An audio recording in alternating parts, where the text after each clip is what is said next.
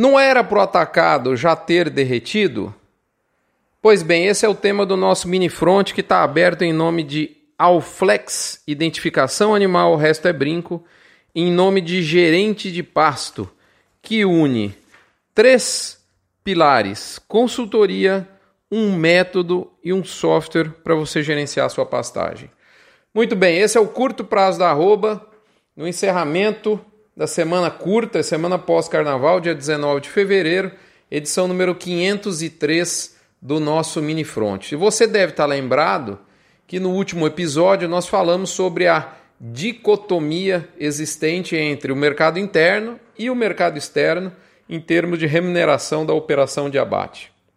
E eu digo a você que nada mudou nesse sentido durante o pseudo carnaval. Pelo contrário, o abismo entre esses dois mundos está só aumentando. Houve até uma tímida tentativa de recuo da arroba ali e acolá na abertura da semana. Mas a pergunta é como fazer isso se boa parte da indústria continua batendo nos dias em que o pecuarista, quer queira, quer não, ficou mais afastado das vendas, que foi os dias de carnaval, né?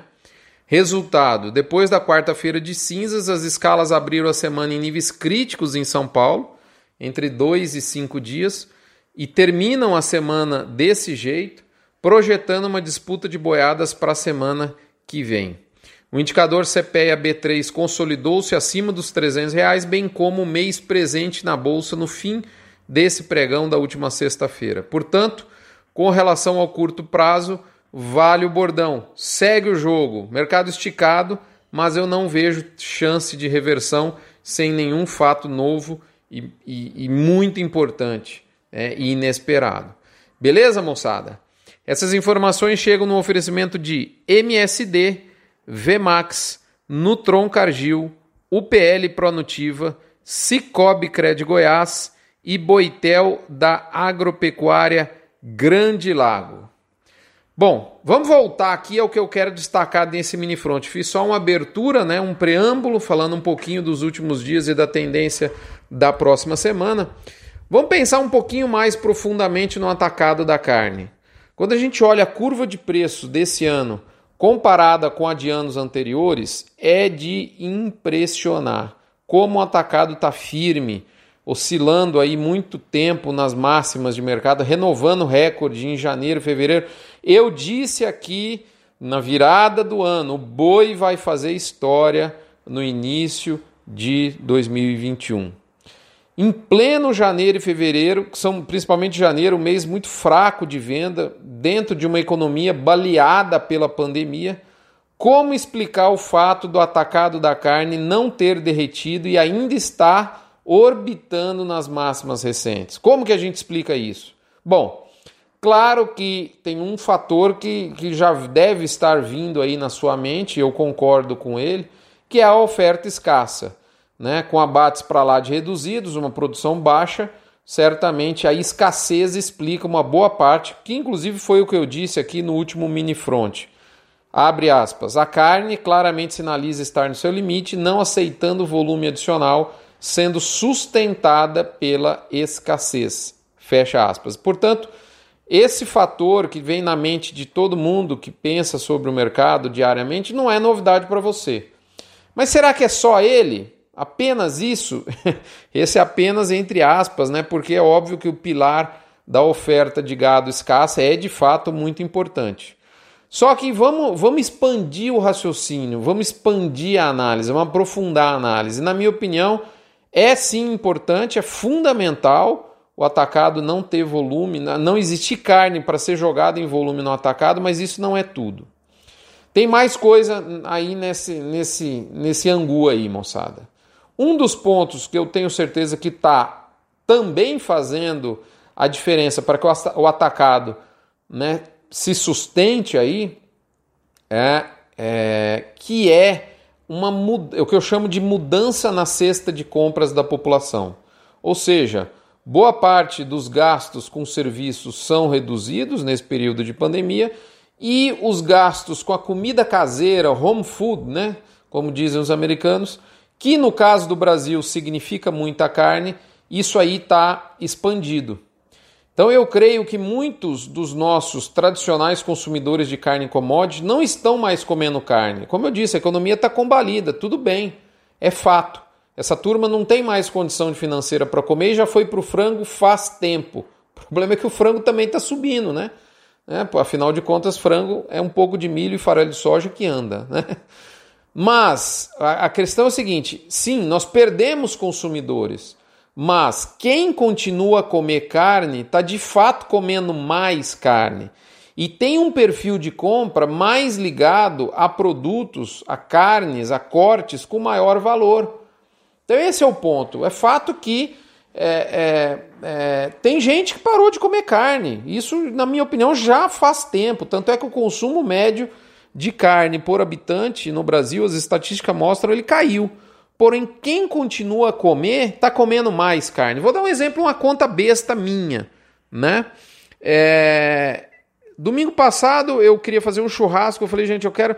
Eu, eu, eu, eu, eu costumo usar muito todos os cortes da carcaça bovina, mas eu amanheci com vontade de com comer uma picanha gorda. Fazia muito tempo que eu não comia picanha, porque eu acho um absurdo a gente, a gente ter a escravidão da picanha quando a gente tem diversos cortes muito saborosos, inclusive mais do que a picanha na carcaça bovina. Mas sabe aquela tal da fome do McDonald's? Tem dia que você amanhece e fala, vou comer um, um, trem desse, né?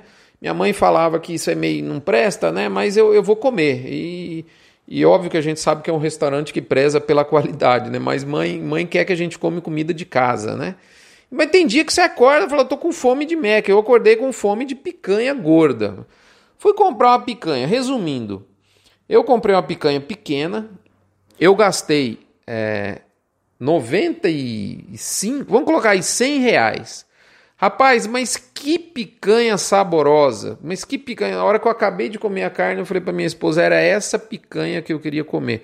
Aquela picanha estava tão boa que quando você deixa bem passada para a esposa, até a carne bem passada ainda fica boa. Sabe? Eu falei: nossa, estou satisfeito hoje. Gastei 100 pila com a carne. Se eu fosse num, num restaurante para comer uma picanha que eu tenho certeza ia ser pior, modéstia à parte, do que a assada por mim, aí ia gastar aí 250 reais, depois ainda ia comprar um sorvete, a sobremesa sai cara, enfim, ia gastar uns 250 reais. Cara, eu gastei 100 reais e no fim das contas, além de comprar a picanha de 100 reais, arredondando aqui, eu ainda comprei mais carne para semana. Acho que eu comprei 160 reais em carne. Então eu gastei menos do que eu gastaria se eu fosse almoçar fora com a família e comi uma carne muito boa e, e comprei mais carne. Então é isso que eu quero dizer. Quem continua a comer carne está comendo mais e está comprando um produto com maior valor, né? Lógico, eu sei que eu sou um privilegiado perto da população brasileira, né? Eu sei disso. Mas eu reconheço, reconheço acabei de dizer que tem muita gente que não está comendo. Outro ponto que eu acho que é importante é que o Corona Voucher, aqueles é, 600 reais, depois virou 300, agora vai voltar aí, talvez aí com 250 por quatro meses, primeiro pagamento já em fevereiro ou começo de março, ele não está pingando mais nas contas, mas o seu efeito ainda permanece. Foi uma injeção brutal de liquidez e essa liquidez injetada na economia, ela continua girando, ela não evaporou não. O dono, o primeiro dono desse dinheiro já não é mais o mesmo, mas se bobear, o dinheiro já voltou para a mão dele. E nesse vai e volta, ele, ele fez PIB para muita gente. E isso faz a economia rodar. Daqui a pouco, moçada, como eu acabei de dizer, vem mais 30 bilhões. O, o, o, o sinal claro de, disso que eu estou dizendo é a inflação que está aí, é só observar. Né? Falar inflação, um detalhezinho. O boi gosta de uma inflaçãozinha, na medida certa, sem, sem exagero obviamente. Então, assim, esses dois fatos que eu escrevi, na minha opinião, é, é, fazem parte, é óbvio, do meu acho. Eu acho que eles têm muito a ver com o porquê o atacado tem dificuldade de derreter quando seria esperado. Muita gente estava temerária, nossa, começo do ano vem contas para pagar, né? Não tem mais auxílio. Né? E eu acho que ele, esses dois fatores que eu listei tem muito, explicam muito isso, além, obviamente, do, do fator que é importante, que é a oferta restrita. Eu também acredito que em alguns anos nós vamos ter muitas teses na área de economia explicando o que nós estamos vivendo mas nós não sabemos explicar direito. Afinal de contas, economia e pandemia é uma dupla que dá pano para manga. Faz um ano que a gente vem observando isso na política e na economia brasileira. Para finalizar, gente, nos números de encerramento dessa semana, uh, fica, ficou exposto claros sinais de fraqueza do atacado, principalmente de traseiro, o que confirma o que eu já disse aqui. Nós atingimos o limite dessa, desse, desse, desse elo da cadeia pecuária. Né? O atacado está de fato no seu limite, tá certo? Mas esses é, é, é, motivos que eu acabei de listar para vocês, dois principais, né, é, fazem, me, me fazem acreditar que não será fácil o atacado bovino abandonar de vez a sua resiliência, ou seja, a sua teimosia em não ceder, em continuar firme. Né? Firme, não estou dizendo explodir, não, continuar subindo, mas ficar está, estável lá e não derreter. E esse não derretimento, ou uma dificuldade muito grande para o atacado derreter, é por si um enorme suporte para a arroba. Moçada, é isso. Obrigado pela audiência, pela paciência. Lembrando aqui da Asbran, a nossa associação que reúne 80% da suplementação mineral do Brasil. Muito bacana conversar com a Beth Chagas e companhia. A Asbran que é sim um grande termômetro do que vai acontecer na pecuária nos próximos meses, porque muito da decisão dos produtores em suplementar mais ou menos o gado tem a ver com a oferta futura de animais para abate. Um abraço, até a próxima semana. Espero encontrá-los todos aqui com saúde e muita luz, porque com luz você tem paz. Até a próxima, moçada. Obrigado.